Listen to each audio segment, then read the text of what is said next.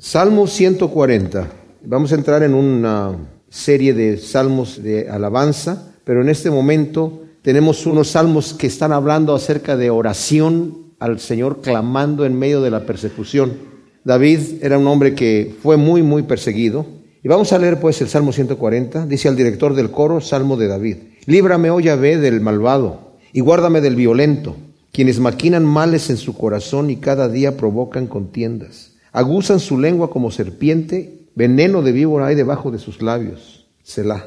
Defiéndeme, oh Yahvé, de la mano perversa, guárdame de los hombres violentos que planean trastornar mis pasos, soberbios que me esconden trampa, que me tienden lazos junto al sendero han puesto la trampa. Selah. Digo a Yahvé, tú eres mi Dios, oye, oh Yahvé, la voz de mis súplicas, oh Yahvé Adonai, fortaleza de mi salvación, que cubres mi cabeza en el día de las armas. No concedas, oh Yahvé, los deseos del impío. No permitas que sus designios salgan adelante. No se exalten. Selah. En cuanto a los que por todas partes me rodean, la malicia de sus propios labios cubrirá sus cabezas. Carbones encendidos caerán sobre ellos. Serán echados al fuego en abismos profundos, en donde no se levantarán. El hombre de mala lengua no se afianzará en la tierra, y el mal perseguirá al varón violento. Yo sé que Yahvé tomará a cargo suyo la causa del afligido y el derecho de los pobres. Ciertamente los justos darán gracias a tu nombre, los rectos morarán en tu presencia. Wow. Dice el primer versículo, pues líbrame, oh Yahvé, del malvado y guárdame del violento. David acude a Dios por ayuda contra el malvado. El malvado que va de mal en peor ¿verdad? Y de ser malvado se convierte en violento. Justamente lo que estábamos viendo en la iglesia perseguida. No es suficiente la maldad que tienen esta gente de, odiar.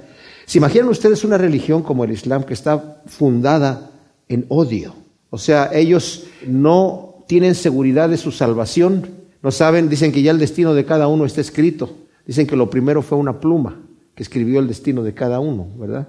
Eso es lo que está en sus escritos religiosos. Y no tienen seguridad de salvación solamente aquella persona que da su vida en el yihad por causa de matar a los infieles, que somos los cristianos, los judíos y cualquier otra persona que no sea eh, musulmán.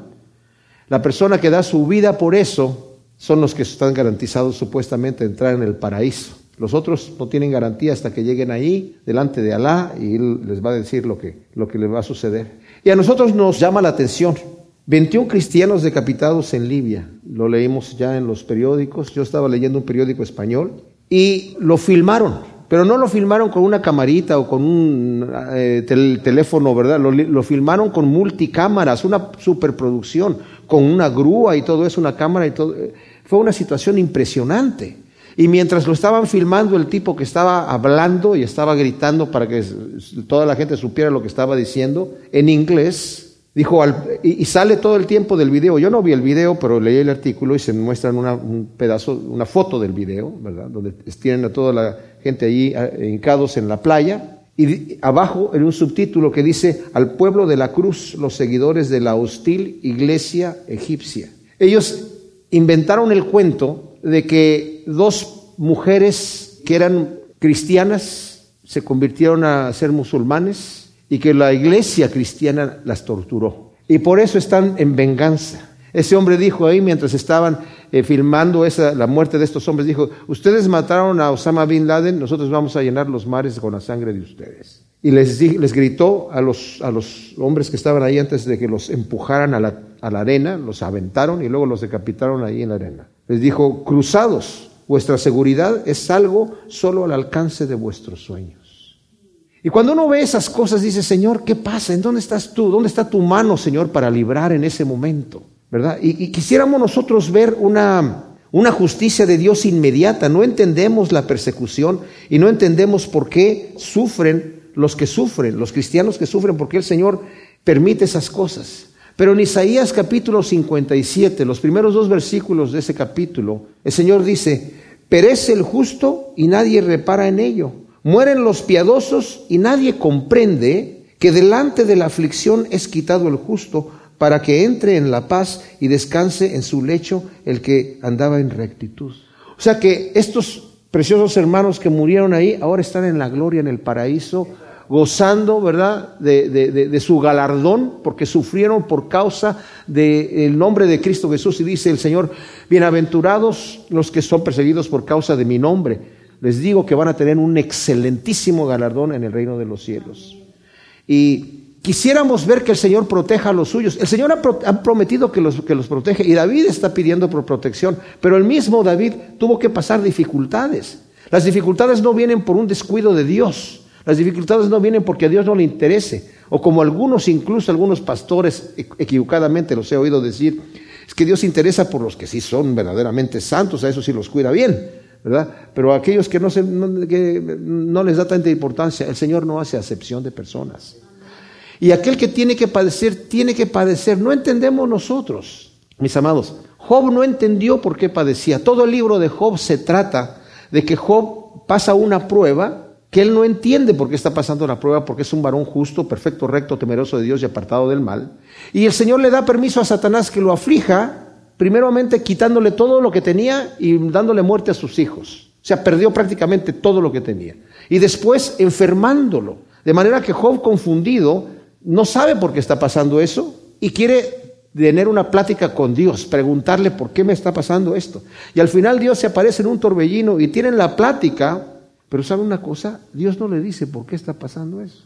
Al final de todo el libro no le contesta la, pregunta, porque lo que el Señor, a lo que el Señor llega es para que Job sepa que él no tiene la mente para entenderle. Dice, yo te voy a preguntar, le dice el Señor. Si, si, entendemos lo que está pasando en los últimos capítulos de Job, les dice, yo te voy a preguntar para ver si te puedo explicar por qué te estoy enviando una prueba, para ver si tienes la mente para entender. Pero primeramente explícame cómo está la tierra suspendida en el espacio. ¿Por qué hice los animales que hice? ¿Por qué he hecho tesoros que están escondidos en la tierra que nadie los va a ver? ¿Por qué he hecho animales que no tienen inteligencia? ¿Por qué he hecho al animal pequeño al que casi nadie ve? ¿Por qué he hecho monstruos marinos? Explícame por qué lo eh, hice todas estas cosas. ¿Por qué están las constelaciones en el firmamento como están? Pues obviamente, ¿quién puede contestar esas preguntas? Y Job se da cuenta y dice, perdóname Señor, yo que, que hablaba de lo que no entendía. Y el Señor no le dice, bueno, mire, te voy a explicar en unas palabras muy simples porque estás sufriendo. No le contesta. Pero nosotros tenemos algo que sí la Biblia nos ha dicho.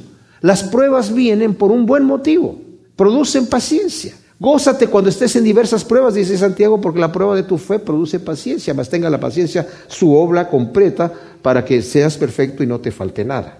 Y dice, quienes maquinan males en su corazón y cada día provocan contiendas, maquinan, son inventores de mala. Cada día están provocando contienda. Esa es una forma de vivir. Esa es gente que se levanta a hacer eso. Yo estaba viendo a estos de ISIS. Están ahora mandando cantidades de twitters, ¿verdad? A gente para reclutarlos para ser este, terroristas y muchos niños. Muchos de los, los hijos de los terroristas ya los están entrenando, pero además ellos raptan varios niños ahí. Y no sé si vieron la televisión, un niño de 10 años matando a una persona disparándole. Le dieron un rifle, apenas lo podía cargar y le disparó para, para, matarlo. Seguramente a otro infiel, entre comillas, a otro cristiano, porque es a los que tienen ese odio. Es una, es una situación totalmente satánica. Maquinan males, los inventan, se sientan a pensarlo cada día. Les produce placer inventar males y provocar contiendas. Qué terrible es cuando ya la persona siente ese placer. Una vez alguien me estaba platicando que le dije, ya no me digas más me platicó de un, y era una, una, mujer cristiana, una amiga, y me estaba diciendo que leyó un libro de un tipo que se dedicaba a decapitar gente. Ese era su trabajo. Se imaginan ustedes, en la mañana me levanto, desayuno y me voy a ir a decapitar unos cuantos personas. Claro, eran presos que estaban condenados a morir, pero él explica cómo los decapita, no se los voy a decir porque hay cosas que a veces no necesitamos oír porque luego no nos las sacamos de la mente. Pero lo que les voy a decir es que este hombre dice, yo me lleno de vitalidad cuando termino decapitando a esas gente. ¿Se dan cuenta qué, qué mal hay en eso? Cuando a una persona le gusta hacer eso, le gusta hacer eso. No le están torciendo el brazo.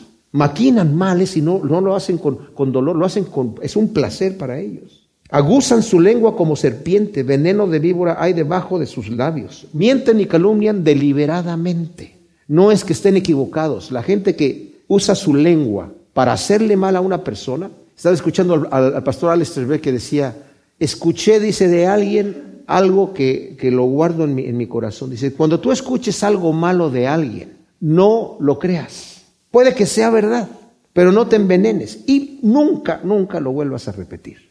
No lo difames. Puede ser que la difamación sea el pecado más grave que hay, porque destruyes la vida de una persona. Aquí David era un hombre conforme al corazón de Dios y había gente que estaba calumniando acerca de él. Vemos en sus persecuciones cómo, cómo le envenenaban, el, ya, ya, ya, estaba envenenado el corazón de Saúl con el odio que tenía con David y, y viendo la gente que, le, que, ya le tenía odio a David, lo envenenaban más, lo envenenaban más. Mis hermanos, amados, hay un placer satánico y malvado en cada uno de nosotros, que a veces cuando ya le tenemos odio a alguien y nos dicen algo malo de esa persona, somos prontísimos a creerlo. Cuando ya le echamos el ojo y lo hemos visto mal a alguien y nos hablan mal, somos más prontos a creer el mal que a decir, ¿sabes qué? No quiero escuchar eso. Y como que hiciste esa cosa de que ya, uy, no sabía, no sé si sabías que fulanito, bueno, no, yo no, yo no, tengo, no la tengo muy seguro, pero por ahí se dice, las lenguas hablan y hablan por alguna razón y empezamos nosotros a ser parte del, del chisme, ¿verdad? Terrible. Luego dice, defiéndeme, oh Yahvé, de la mano perversa, guárdame de los hombres violentos que planean trastornar mis pasos, soberbios que me esconden trampa, que me tienden lazos junto al sendero, han puesto trampa. La eh, versión de Reina Valera contemporánea dice, Señor, protégeme de la gente malvada Líbrame de la gente violenta que quiere hacerme caer. Son gente soberbia que me tienden trampas, gente que a mi paso pone redes con la intención de hacerme tropezar. Hay un placer diabólico en el corazón del impío cuando puede hacer tropezar a un justo. Hay un gozo. El impío cuando ve la justicia del justo, nuestra vida cuando la vivimos recta delante de los hombres, el impío que no se quiere arrepentir nos odia porque ven justicia y ellos se sienten redarguidos por la justicia. Y cuando ven caer a alguien que es un siervo de Dios, uy, hacen fiesta, hacen fiesta. Ese es un, eso es un mal tremendo. Yo me imagino que cuando David, la Biblia dice que David anduvo rectamente todos los días de su vida, excepto en lo tocante a Urias Eteo. Y David estuvo todo un año guardándolo. Digo, guardándolo entre comillas, entre paréntesis, porque la gente suya sabía. Él mandó preguntar quién es esa mujer y la mandó llamar. Se acostó con ella, la, embarazó y la regresó a su casa. Y luego le vinieron a decir, dice la mujer que está embarazada. Ah, caray, pues entonces manden a traer a Urias. Y todo, lo, todo, todo, eh, quiso que Urias fuera a, su casa, no fue. Y le dijeron sus siervos, no se quiso ir a dormir con su mujer. Ah, entonces vamos a emborracharlo y otra vez a, su casa. Y tampoco quiso ir a dormir con su mujer. O sea, sus siervos sabían todas esas cosas y se difamó. Y el rey dice, no es tan justo como parece, ¿eh? no es tan santito como dice, como canta sus salmos, Es uno de los nuestros. ¡Wow! Eso es tremendo. Es tremendo porque existe ese mal en la persona cuando ven caer al justo y se goza. Por eso es que nosotros tenemos que estar pegaditos ahí al Señor. Versículo 6 dice, digo a Yahvé, tú eres mi Dios. Oye, oh Yahvé, la voz de mis súplicas. Oh Yahvé Adonai, fortaleza de mi salvación, que cubres mi cabeza en el día de las armas. El versículo 6, digo, oh Yahvé, tú eres mi Dios, oye, oh Yahvé, la voz de mis súplicas. La única seguridad para el hombre sencillo y sin letras cuando es atacado con los argumentos de los herejes e infieles no es la controversia, sino la oración, un arma que los adversarios raramente usan y no pueden entender. Eso lo dijo Bruno de Aste, que fue pues un cristiano de la era medieval. Versículo 7, oh Yahvé Adonai, fortaleza de mi salvación, que cubres mi cabeza en el día de las armas. Dios cubre nuestra cabeza, según nos dice Efesios capítulo 6, con el yelmo de la salvación. El Señor tiene cuidado de nosotros.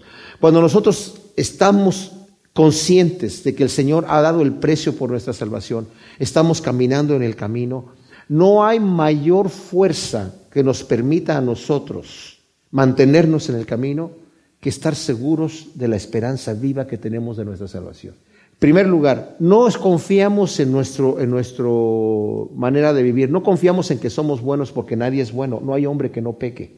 Confiamos en que el Señor está de nuestro lado, pero no somos cínicos. ¿Sí me entienden? La diferencia es esta, todos pecamos. Una vez que venimos delante de Dios y nos arrepentimos y le entregamos nuestra vida, y lo recibimos como Señor y Salvador, el Señor nos hace nacer de nuevo para ser nuevas criaturas y tenemos el Espíritu de Dios viviendo en nosotros.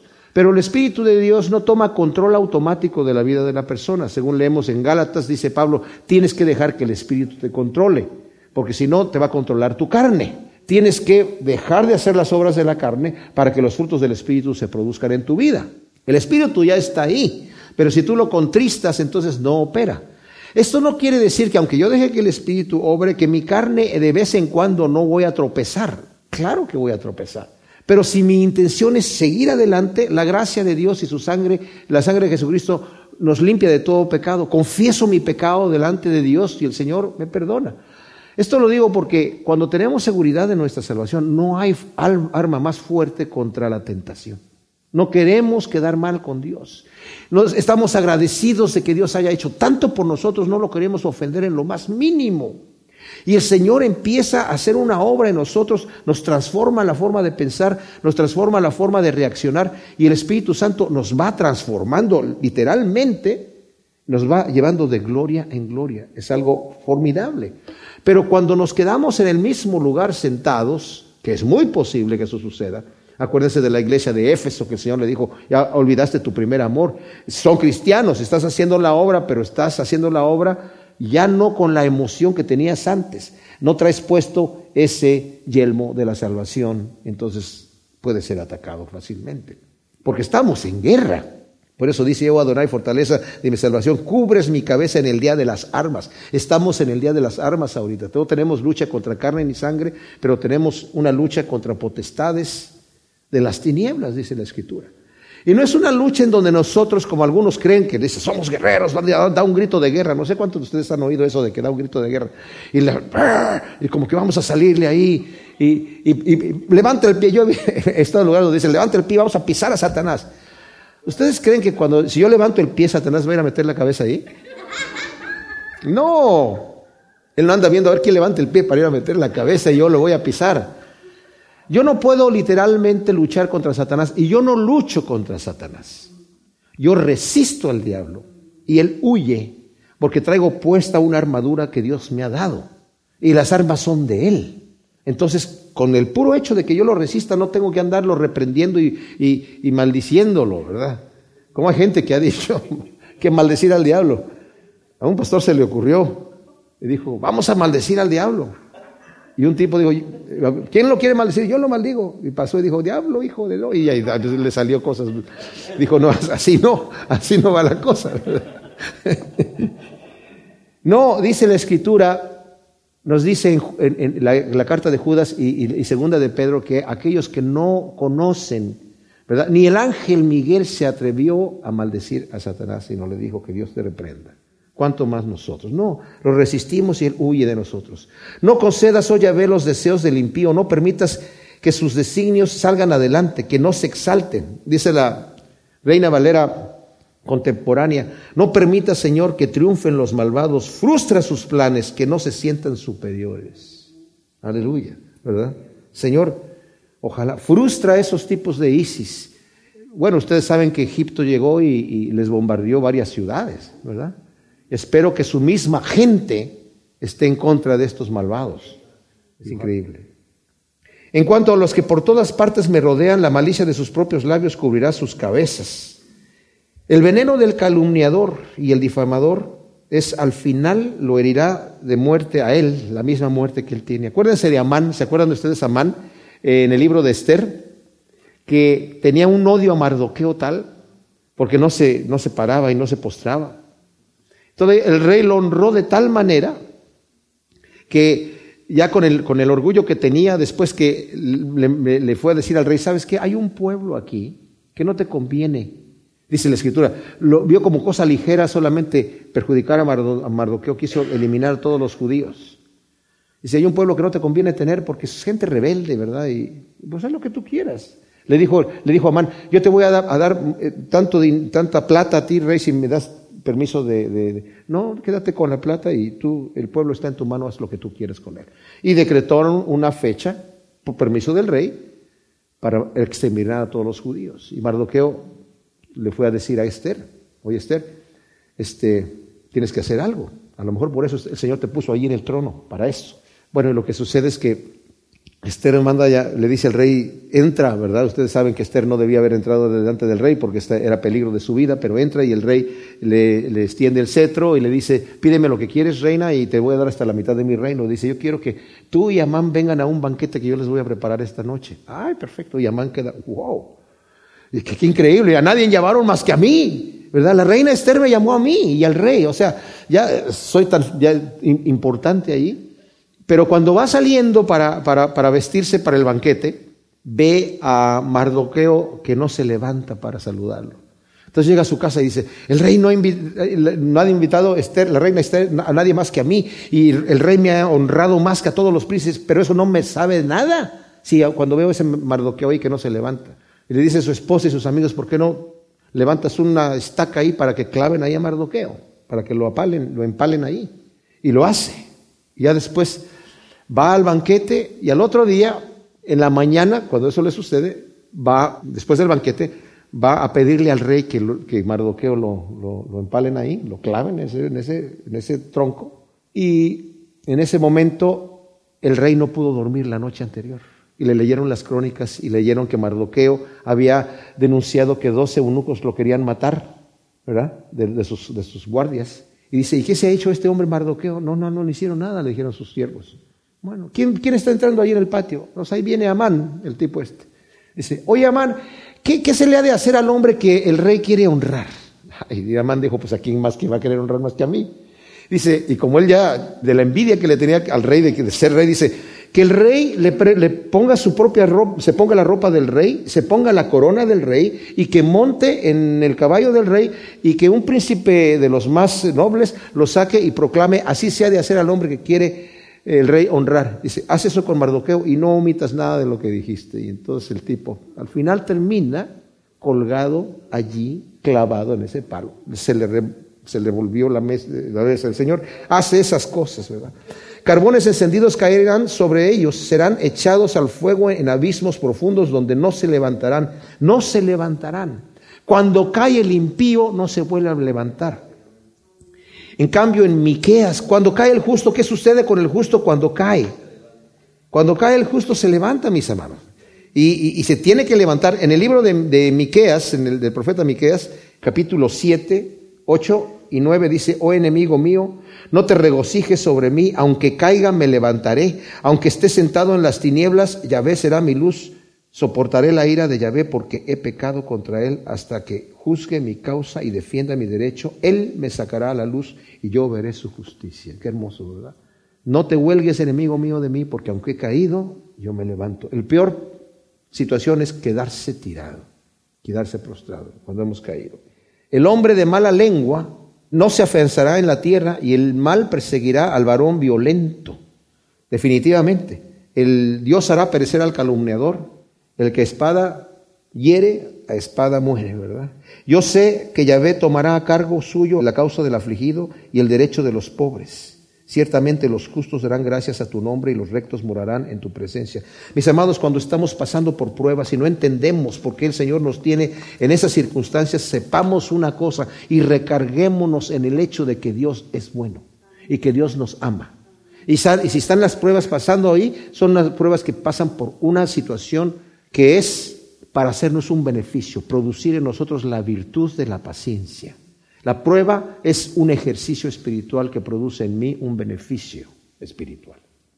Salmo 141 dice, oye ve, Salmo de David, a ti he clamado, apresúrate a venir a mí, oye mi voz cuando te invoco, mi oración está aquí como incienso en tu presencia. Mis palmas elevadas como ofrenda de la tarde, coloca, oye ve, un guardia a mi boca vigila en la puerta de mis labios. No permitas que mi corazón se incline a cosa mala para hacer obras perversas con hombres malhechores. No seré comensal en sus banquetes. Será un favor que el justo me castigue y me reprenda, pero que el ungüento del impío no perfume mi cabeza, porque mi oración es de continuo contra su maldad. Sean lanzados sus jueces contra los costados de la peña, y oigan mis dichos que son agradables, como cuando se ara y se parte la tierra, nuestros huesos han quedado esparcidos a la boca del Seol. A ti, Adonai, Yahvé, se vuelven mis ojos. En ti me he refugiado, no desampares mi alma. Guárdame del lazo que me han tendido, de las trampas de los que hacen iniquidad. Caigan aún a los malvados en sus propias redes mientras yo paso adelante. David, como nosotros, dice el primer versículo, a ti he clamado, apresúrate a venir a mí, oye mi voz cuando a ti te invoco. Nosotros deseamos que el Señor nos responda inmediatamente cuando clamamos al Señor. Y a veces pensamos que el Señor es lento en responder. Pero Dios no se tarda. Dios no se tarda en su respuesta. El Señor dice, cuando clames al Señor, dice, ¿se tardará el Señor en responder a los que a ellos claman? No, les escuchará con presteza. Les va a responder rápido. Pero el Señor responde rápido, pero a su tiempo. ¿Sí me explico? El Señor tiene un momento específico para responder a nuestras oraciones mientras está trabajando otras cosas en nuestra propia vida y en la situación por la cual estamos nosotros orando. Mis amados, cuando el Señor responde, a veces responde sí, a veces responde no, pero sus respuestas siempre son las respuestas correctas. cuando nosotros veamos al final, cuando estemos en el día del juicio, veamos los porqués del Señor, lo vamos a entender en este momento yo les puedo yo testificar que hay cosas que yo le he pedido al Señor y que Él no me ha respondido o me respondió no y que después veo la razón por la cual me dijo que no. Digo, gracias Señor que no me respondiste aquella oración porque si no hubiera pasado esta otra cosa. Y yo estaba insistente, Señor, ¿y por qué? ¿Qué te cuesta, Señor? ¿Verdad? Pero qué bueno que el Señor no me respondió porque si no hubiera pasado otra situación. El Señor siempre tiene el momento y la respuesta precisa. Mi oración está aquí como incienso en tu presencia mis palmas elevadas como ofrenda de la tarde. Nuestras oraciones, imaginan ustedes, no son palabras al viento, son olor grato delante de Dios. Le gusta al Señor cuando nosotros oramos. ¿Se imaginan? Eh, no hay nada que nosotros le podamos dar a Dios, excepto nuestras oraciones, que Él las tiene como algo especial. Dice en Apocalipsis 5, 8, está hablando de cuando el, cordero toma el rollo, ¿verdad? Que estaba en, la mano del Padre y Juan decía, eh, era un rollo con sellos que nadie podía eh, abrir los sellos, ni siquiera podían mirarlo. Dice, yo lloraba mucho y llegó uno de los seres vivientes que me dijo, oye, no llores porque el, el león de Judá ha vencido para tomar el rollo y desatar sus sellos. Y cuando volteé, dice Juan, vi a un cordero como inmolado y vi en medio del trono y de los cuatro seres vivientes, en medio de los ancianos, un cordero en pie como inmolado que tenía siete cuernos y siete ojos, que son los siete espíritus de Dios enviados a toda la tierra. Y fue y tomó el rollo de, la diestra del que estaba sentado en el trono. Y cuando tomó el rollo, los cuatro seres vivientes y los veinticuatro ancianos se postraron delante del cordero, teniendo cada uno una cítara y tazones de oro llenos de incienso, que son las oraciones de los santos. ¡Wow! Qué tremendo, ¿verdad? Y más adelante también aquí en el capítulo 8 dice, llegó otro ángel y se puso en pie junto al altar teniendo un incensario de oro y le fue dado mucho incienso para que lo añadiera a las oraciones de todos los santos en el altar de oro delante del trono y el humo del incienso ascendió de mano del ángel con las oraciones de los santos a la presencia de Dios. Qué hermoso ministerio es el ministerio de oración. Qué hermoso don el Señor nos dio. Qué hermosa arma poder estar en contacto con el Señor. Y es muy hermoso, mis amados, cuando disfrutamos orar con Dios. Que no lo veamos como una cosa, ok, pues hay que orar. Cuando oramos así, con pesadez, es que no conocemos a nuestro Dios, es que no tenemos una relación. Una oración a Dios debe de ser un momento gratísimo, porque el Señor se goza de estar con nosotros. Si realmente amamos a Dios, vamos a querer estar platicando con Él. Y no solamente decir y hablar y hablar y hablar y pedir y pedir y pedir, sino dejar que el Señor me hable. Por eso es muy hermoso leer una porción de la Escritura y después orar la escritura. Orar lo que le hemos leído, dejar que esa misma escritura ponga en nuestro corazón las palabras. Y nada mejor que los salmos para eso, para eso, ¿verdad? Aunque puede haber muchas otras escrituras que nos permitan elevar nuestro espíritu delante de Dios en oración. El símbolo de una vida de oración constante como un sacrificio matutino y vespertino. Aquí dice, mis palmas están elevadas como ofrendas de la tarde. O sea, en aquel entonces había sacrificio matutino, sacrificio vespertino, o sea, en la mañana y en la tarde. David se levantaba de mañana y dice, estoy contigo. Cuando me despierto, tú estás conmigo. Lo vimos en el Salmo anterior, ¿verdad? 139, y dice, y ahora, Señor, yo te ofrezco también en la tarde, levanto mis manos a ti como una oración, como un sacrificio vespertino de la tarde. Coloca hoy, ve un guardia a mi boca, vigila a la puerta de mis labios. David es consciente de su capacidad de pecar con los labios. ¿Qué tal nosotros? ¿Somos conscientes? Dice Proverbios 10, 19, En las muchas palabras no falta pecado. Pero el que es prudente refrena su lengua. Así que necesitamos darnos cuenta que entre menos hablemos, menos pecamos. Porque las muchas palabras no falta el pecado. Santiago en el capítulo 3 nos da toda una ilustración de cómo es la lengua y dice, el hombre que es capaz de refrenar la lengua es capaz de refrenar todo el cuerpo. Dice, porque la lengua, ¿verdad? Quiere hacer su trabajo. Es muy, muy pequeña, pero inmediatamente de la abundancia del corazón habla la boca. Alguien dijo por ahí, nosotros somos dueños de la palabra no hablada.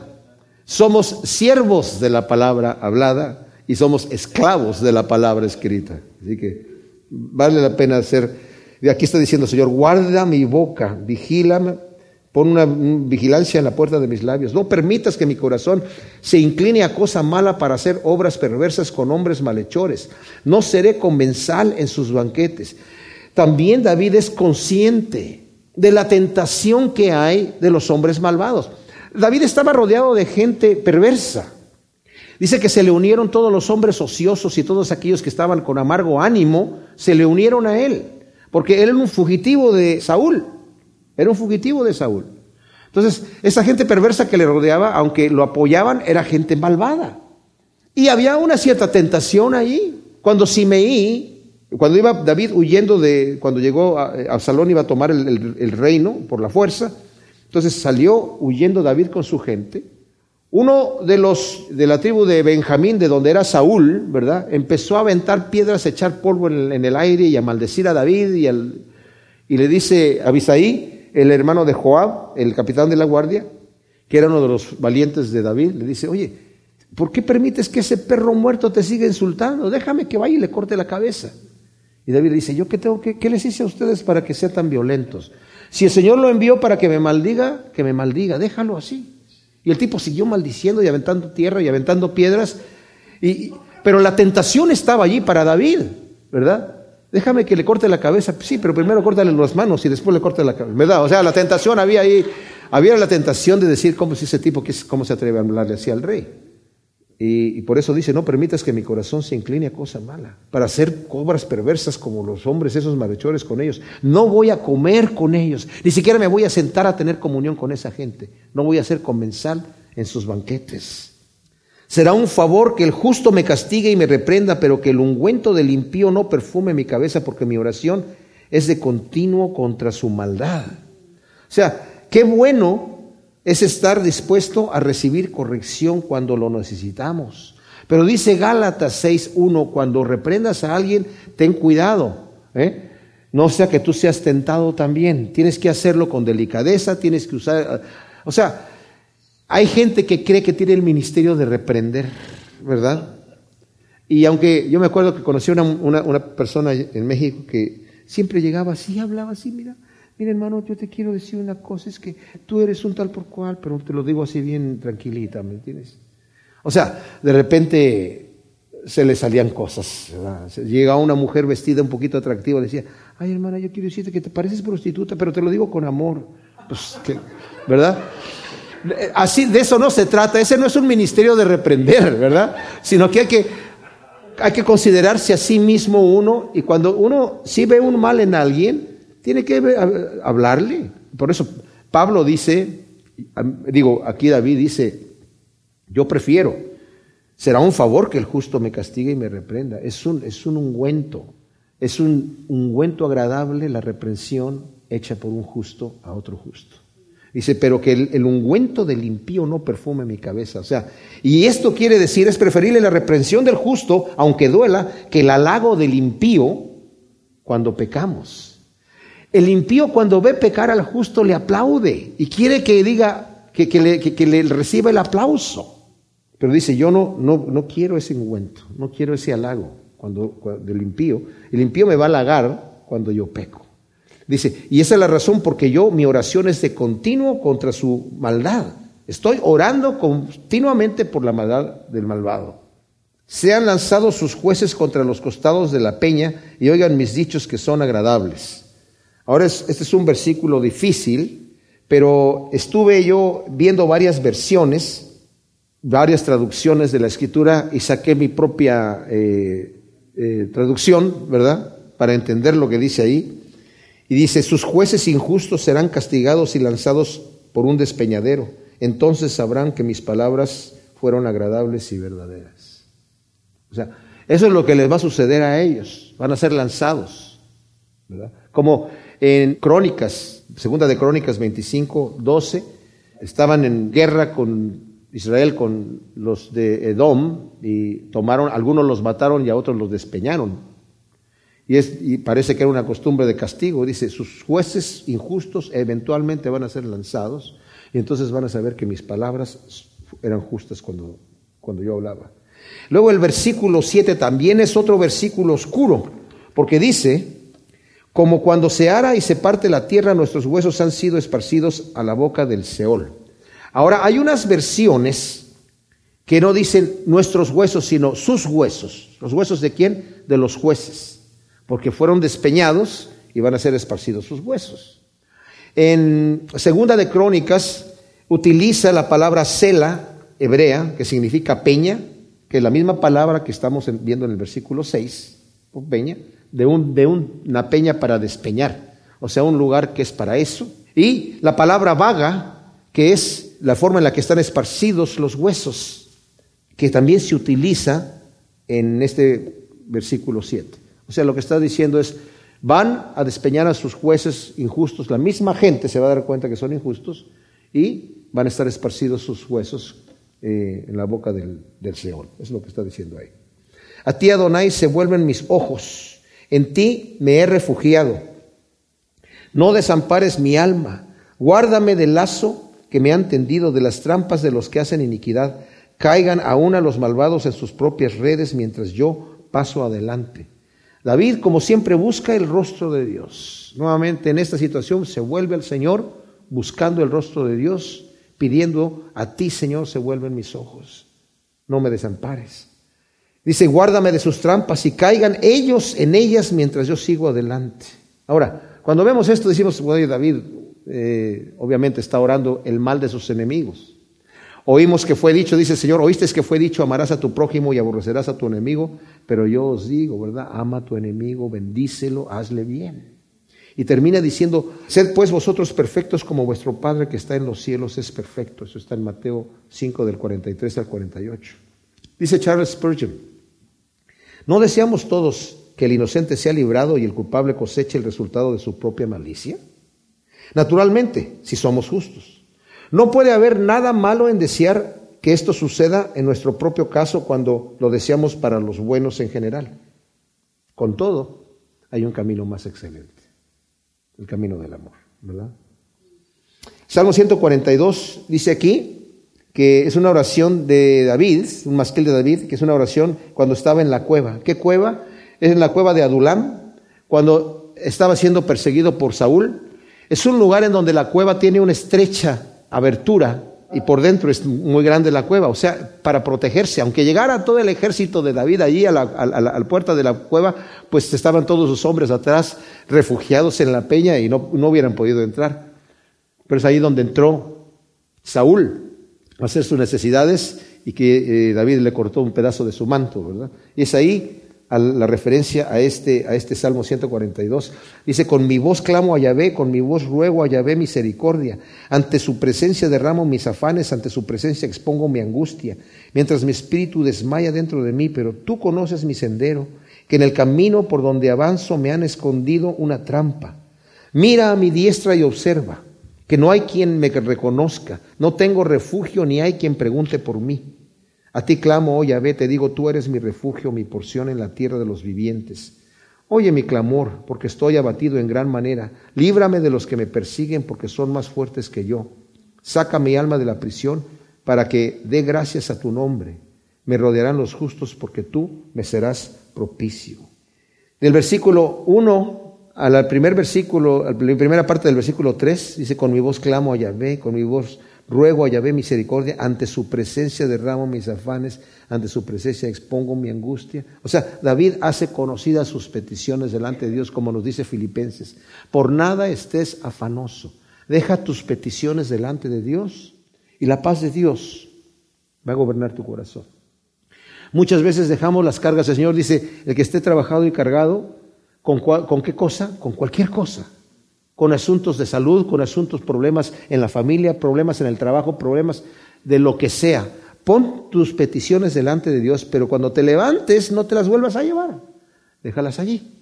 Y si las dejas allí, la paz de Dios va a gobernar tu corazón. Porque al final, mis amados, nosotros no tenemos control sobre las cosas que no tenemos control. Y si no tenemos control, el estar afligido y afanado por cosas de las cuales no tenemos control es un error. Le ponemos nuestras peticiones delante de Dios y somos constantes en nuestra oración, pero al fin de cuentas tenemos que levantarnos con paz.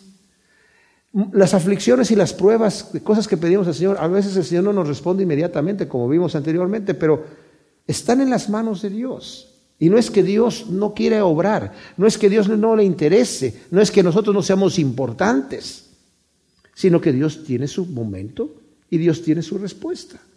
Una cosa sí sé, que si nuestras oraciones son conforme a la voluntad de Dios, Él escucha, nos dice Juan en su primera carta, el capítulo 5. Si oramos conforme a su voluntad, Él nos escucha. Y si sabemos que Él nos escucha, sabemos que tenemos las peticiones que le hemos pedido. Entonces nos levantamos en fe. Señor, esa es una petición que es conforme a tu voluntad. Eso no tengo la menor duda. Y si no es conforme a la voluntad de Dios, pues entonces, ¿para qué la pedimos? Pero si sabemos que es conforme a la voluntad de Dios, nos levantamos en paz, ¿verdad? Y descansamos. Ok, Señor, ahí te lo dejo. Yo, yo quisiera que me respondieras ahora, pero en este instante, pero si no se puede, si, si tú tienes tu tiempo, por la razón que tú seas, ahí te lo dejo. Y continúo orando, siendo constante en la oración, siendo insistente en la oración, como el Señor nos enseña en Lucas como la viuda, ¿verdad? Que estaba insistiendo. Mientras mi espíritu desmaya dentro de mí, dice el versículo 3, pero tú conoces mi sendero, que en el camino por donde avanzo me han escondido trampa, me han escondido trampa. Estaba leyendo en un comentario que decía alguien, ¿por qué es herido este y eximido aquel? ¿Por qué esta persona en quien habíamos centrado tantas esperanzas o que ya había realizado expectativas placenteras ha sido arrebatada? ¿Por qué ha quedado en cambio otra que es inútil y aún un estorbo sobre la tierra? ¿Por qué aquella voz que hallaba eco en tantos corazones fue acallada de repente? ¿Por qué he sido herido yo? ¿Por qué he perdido lo que hacía mi vida moral, hermosa y útil? Son preguntas fuertes. ¿Por qué ha pasado eso? ¿Por qué? Porque sucede. Job padeció con paciencia. La escritura nos dice que Job padeció con paciencia pero sin conocimiento. Cuando digo sin conocimiento, Job no sabía que las pruebas producen paciencia. Bueno, no necesitaba mucha, pero ya quedó con más paciencia, ¿verdad? Porque la Biblia nos habla, Santiago eh, hace mención de la paciencia de Job. Pero qué increíblemente que el mismo Santiago dice que nos gocemos en las pruebas porque la prueba de nuestra fe produce paciencia. Y es una virtud difícil de obtener. Como he dicho en otras ocasiones, las pruebas son como pesas, como máquinas, ¿verdad? Que en el momento dado son desagradables pasarlas. Pero ningún atleta se fija en la máquina o en la pesa, sino en el resultado que va a obtener en su cuerpo. Entonces nosotros cuando estamos pasando por las pruebas, no nos enfoquemos en la prueba, es un error. Enfoquémonos en la virtud que el Señor va a producir en nosotros, en el resultado final. Nosotros ya tenemos la respuesta a eso, la escritura nos lo dio. Job no lo sabía, él no sabía por qué estaba pasando la prueba, pero nosotros ya sabemos. El Señor está refinando nuestra fe, nos está fortaleciendo, está produciendo virtudes en nosotros. Es algo que necesitamos para hacer morir la carne. Y eso es grandioso, ¿verdad?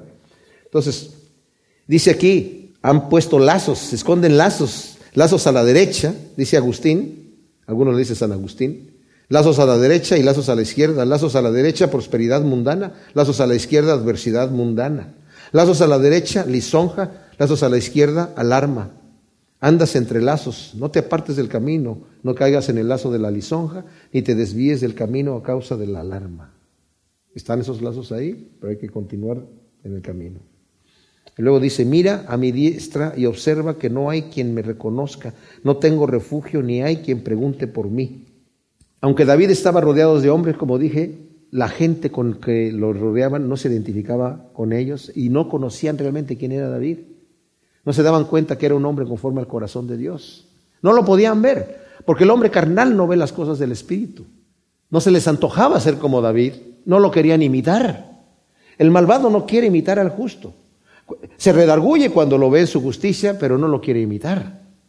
Pero les digo, la gente que, que sí quiere y se redarguye, cambia, se arrepiente, se quebranta. Y nosotros los que somos cristianos, en algún momento dado vimos gente justa. Y en un momento dado también dijimos, yo quiero ser así. Y nos quebrantamos delante del Señor y trajimos nuestra vida delante del Señor para que Él nos levantara y nos haga eh, ser imitadores de Cristo Jesús como vimos a alguien más imitar al, Señor también, ¿verdad? Dice versículo 5, a ti clamo, oh Yahvé, te digo, tú eres mi refugio, mi porción en la tierra de los vivientes. Oye mi clamor porque estoy abatido en gran manera, líbrame de los que me persiguen porque son más fuertes que yo. Saca mi alma de la prisión para que dé gracias a tu nombre. Me rodearán los justos porque tú me serás propicio. A ti clamo, Señor. Tú eres mi refugio, tú eres mi porción. Yo sé que vas a ser propicio para mí y yo sé que vas a hacer que me rodeen los justos. Me vas a sacar de mi aprieto. Estoy en esta cueva, estoy en esta situación, pero yo sé que tú vas a responder la oración y el clamor que a ti te pido y nosotros también sabemos, esa es la confianza que tenemos que si pedimos conforme a su voluntad, Él nos oye y si sabemos que Él nos oye, sabemos que tenemos las peticiones que le hemos levantado. Gracias Señor, te damos por tu palabra. En nombre de Cristo Jesús te pedimos que tú pongas esta semilla en nuestro corazón y que sea sembrado en buena tierra, Señor, para que produzca su fruto a ciento por uno. En nombre de Cristo. Amén.